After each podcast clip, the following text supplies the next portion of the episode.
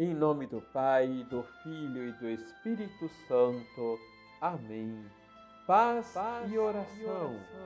Olá, tudo bem com você? Na verdade, procurei conhecer todas as doutrinas, mas acabei por abraçar a verdadeira doutrina dos cristãos, embora ela não seja aceita por aqueles que vivem no erro. São Justino. Liturgia, liturgia diária. diária. Na liturgia, lemos João capítulo 21, versículos de 1 a 14.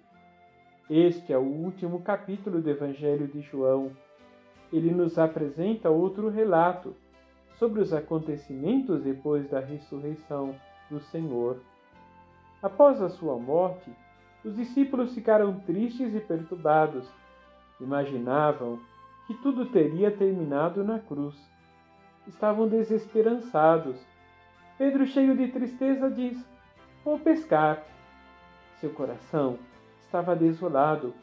Ele havia traído o Senhor, negando-o por três vezes. Sentia-se profundamente culpado, porque era muito amado pelo Senhor. Diante de tantos sentimentos, Pedro toma a liderança novamente, mas agora para longe do Senhor. Ao dizer que ia pescar, abriu-se para ele e talvez para os outros o velho horizonte. Voltar ao ramo da pescaria, a antiga profissão. Jesus lhes havia conferido outra missão, como podemos ler em Mateus capítulo 4, versículo 19, que agora em diante sereis pescadores de homens. Essa era a sua verdadeira vocação seguir Jesus de perto e intimamente, pescar homens para o reino. No meio de sua confusão de sentimentos, buscou conforto e refúgio naquilo que ele sabia fazer muito bem: pescar. Pedro viveu toda a sua vida direcionado ao mar e à pesca. Ele conhecia o mar como as palmas de suas mãos. Essa ideia lhe deu vitalidade. Por isso resolve voltar à vida velha recomeçar. No meio das turbulências que não se veem, aquelas que acontecem no nosso interior, o Senhor vem ao encontro de Pedro.